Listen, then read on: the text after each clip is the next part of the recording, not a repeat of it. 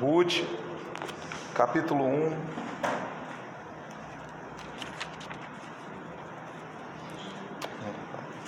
Obrigado.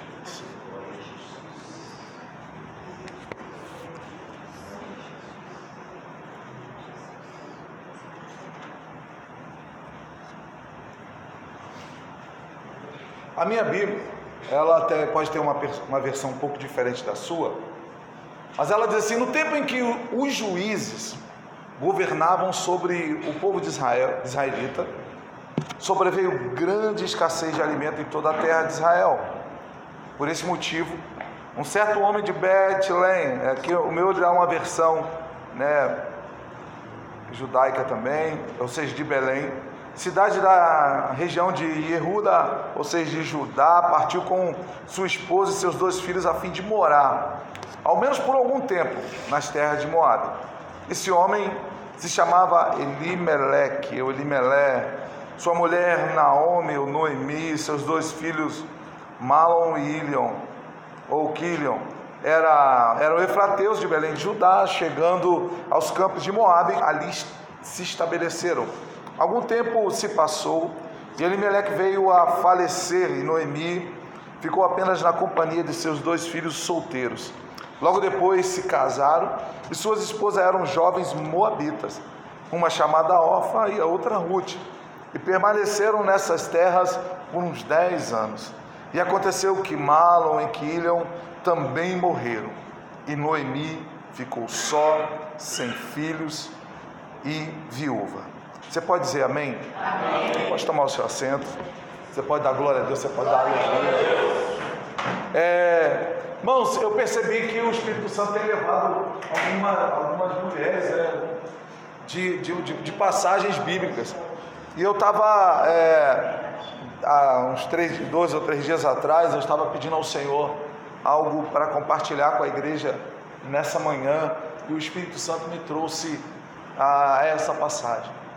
Quando nós lemos aqui no início, fala assim: no tempo em que os juízes governavam sobre o povo de Israel. Quando nós pegamos historicamente, porque eu gosto de entender o que estava vendo naquele momento, porque existe um contexto daquilo que foi escrito, e é importante nós termos esse norte. Os juízes estavam ali julgando, já estavam ali direcionando todo o povo. E, e, é interessante quando nós falamos sobre isso, é mais ou menos 1300 anos antes de Cristo, e ali fala que o povo estava apostado, ou seja, já não cria mais em Deus. Eles estavam, como sempre, a nação de Israel, né? Ela estava desvirtuando da visão que Deus estava dando. Porque muitas das vezes nós lemos algumas passagens da Bíblia e achamos assim: meu Deus, como Deus estava pesando a mão sobre o povo. Não, amado, Deus não estava pesando a mão. O que estava acontecendo é o fato do povo ter se esquecido de quem era Deus. A questão é que muitas das vezes, quando você pega um contexto do que estava acontecendo da época, é que o povo se desvirtuou da orientação de Deus. Porque quando nós lemos Deuteronômio 28, nós falamos, nós lemos sobre a bênção, porque eu vou te abençoar no campo, eu vou te abençoar na cidade. Mas só que Deus tem um, um, uma direção para que isso possa acontecer.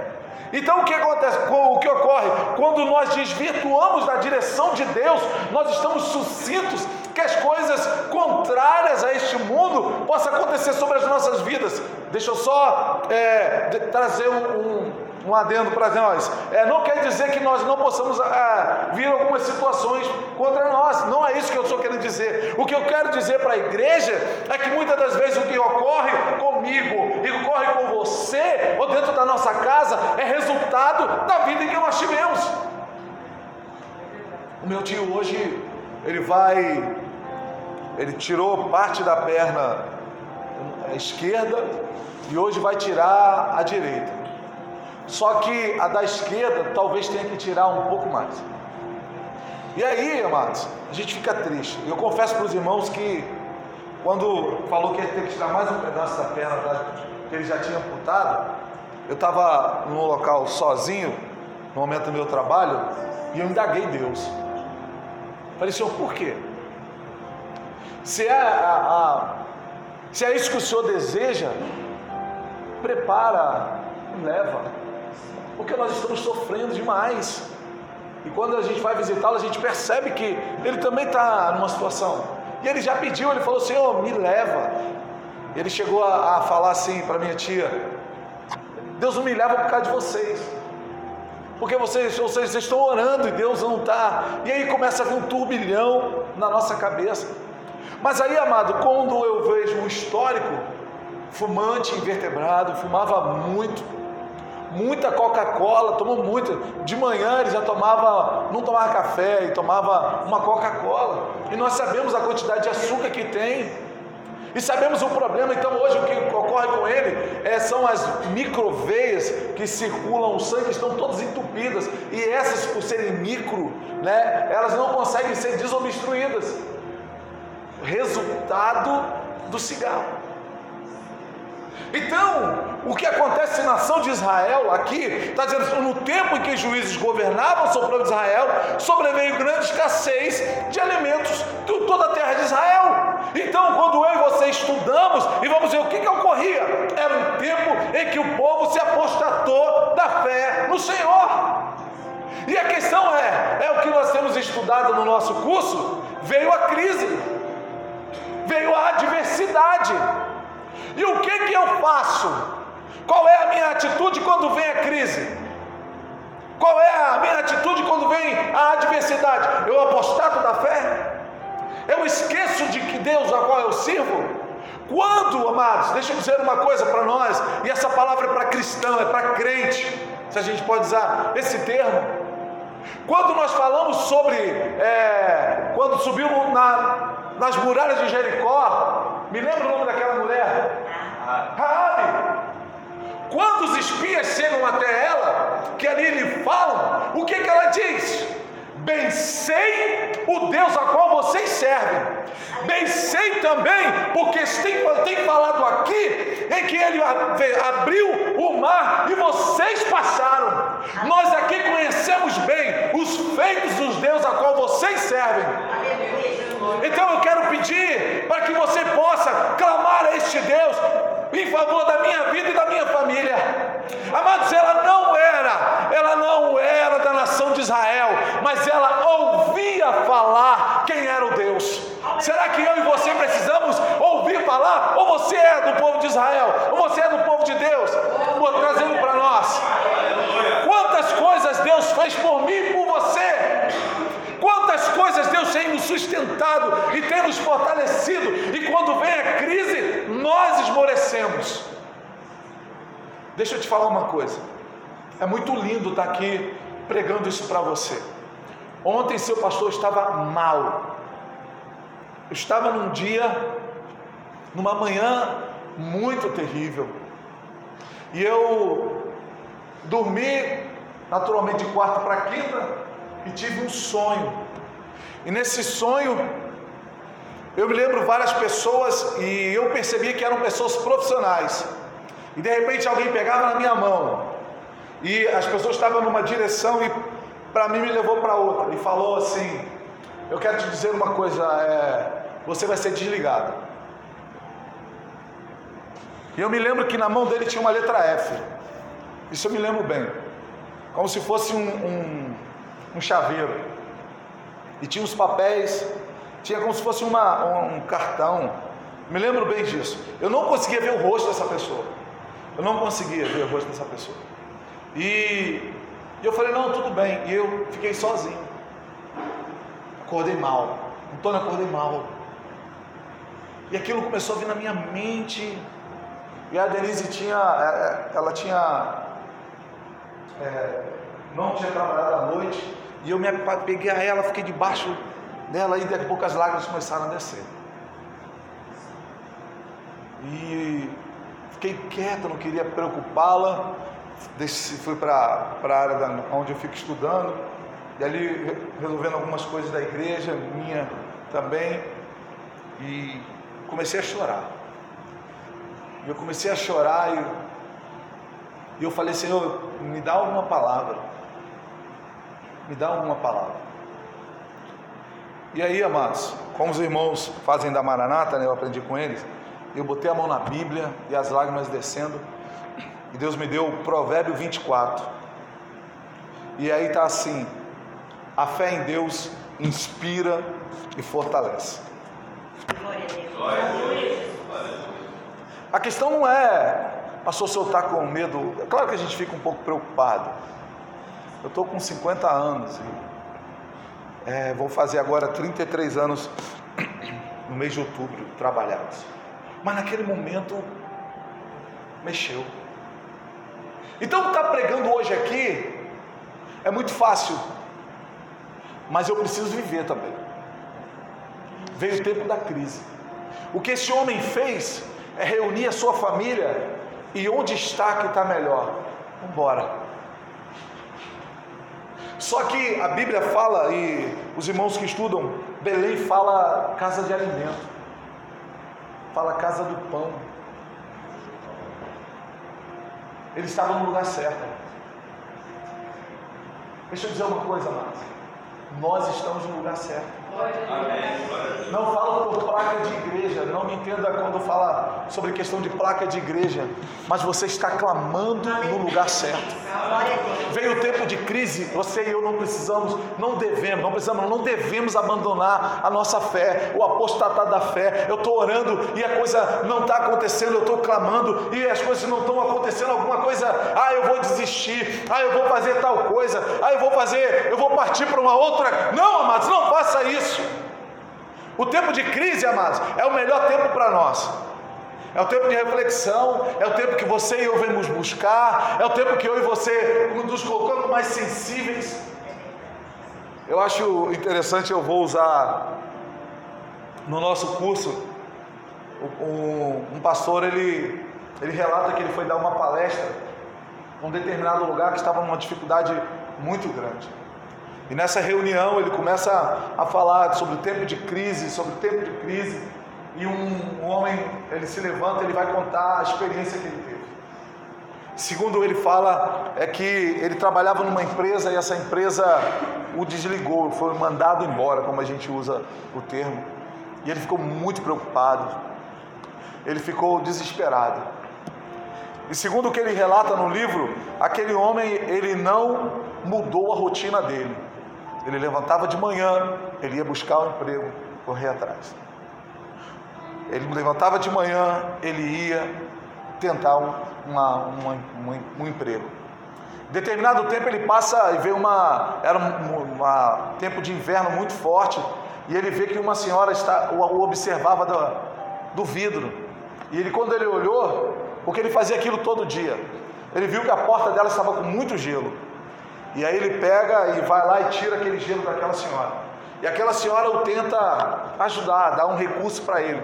Ele nega, ele, não, não, você não precisa me dar esse recurso. Só que as pessoas o observavam. E passou um tempo, no outro dia, quando ele sai, uma segunda vizinha o chama e fala para ele assim: Olha, o senhor não poderia tirar esse gelo que está aqui? E pois não, ele foi lá e tira. Aquela senhora tenta pagar e de tanto insistir, ele aceita. Só que ele toma uma atitude.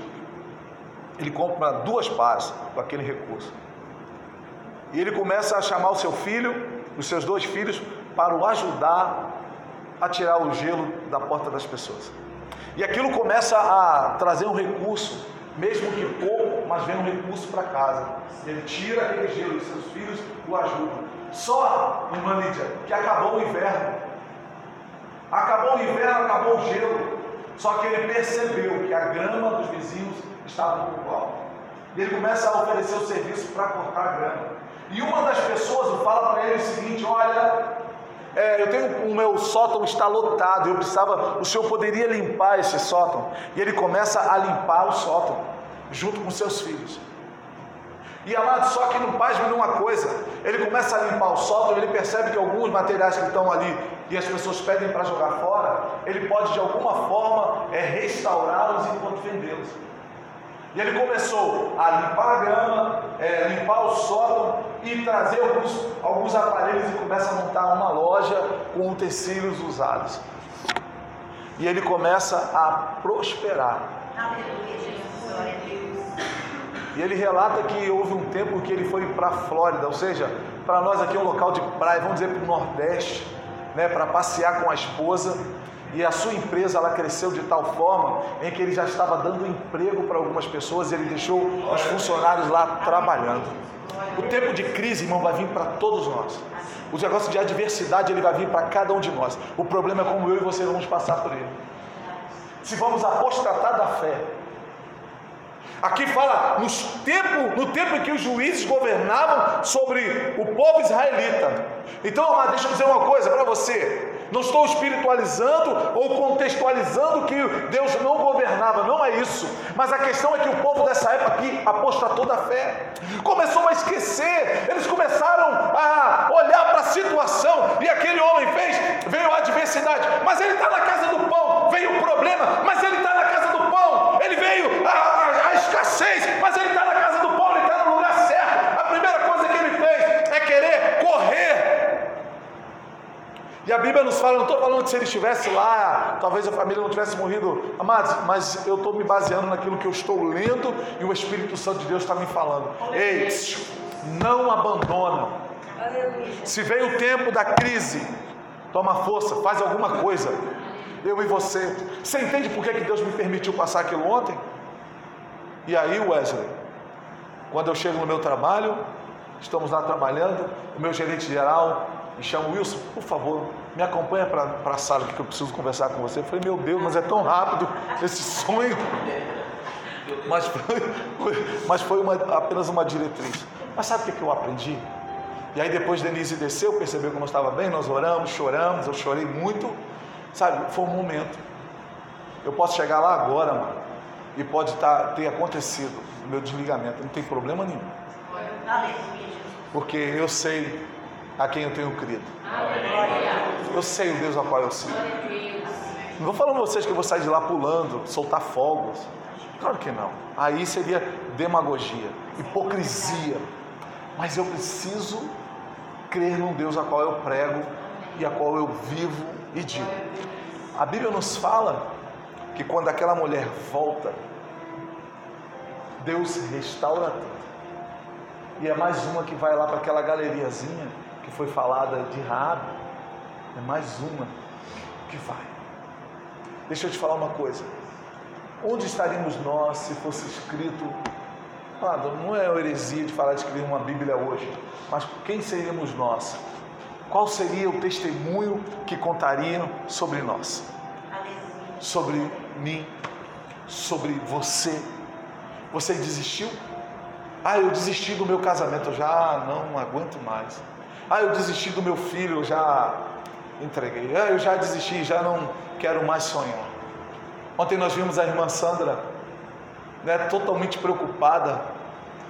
40 e poucos anos, quantas pessoas, quantos profissionais falaram para ela: você não pode mais, não tem mais condições pela sua idade, é muito difícil você conseguir. Não tem. Sabe quantas pessoas vieram matar os sonhos dela? E quando ela preparou tudo para fazer, a questão não estou, irmãos, falando que você não deva fazer. Não, não, não é isso. E aí Deus vai mostrar para ela assim: Eu sou Deus na tua vida. E aí Deus tira uma mulher do holofote da rede Gazeta para todo o estado e traz ela para falar para 50, 60 mulheres aqui na igreja. É o Deus a qual eu sirvo. Então o tempo de crise pode até vir, amados, mas não apostatamos da fé. Você pode chorar, você pode dizer assim: Senhor, eu estou com medo. Senhor, eu estou preocupado. Mas não apostata da fé, ou seja, não esquece da tua fé. Sabe, não esmoreça, não desista. A Bíblia nos fala que se é algo que. A Denise ontem falou assim para o Wesley, Wesley me ligou para determinada situação, e aí a Denise falou para ela assim: ora pelo seu pastor. Não foi, Wesley? Sabe? Então a gente precisa um orar pelo outro e dar ó, o ombro. É o que nós falamos na nossa conversa, Rita é, e Lídia. Suportar, sobe aqui, ó. Eu vou te levar. Suporta. Amém ou não amém? amém? Que Deus possa continuar a falar o teu coração. Amém. Quando eu estudei, é, já terminei aqui. Quando eu estudei fiz um curso de teologia. É, e aí foi falado que quando o povo de Israel andava, tinha muitos que ia ficando para trás. Diz que tinha os amalequitas.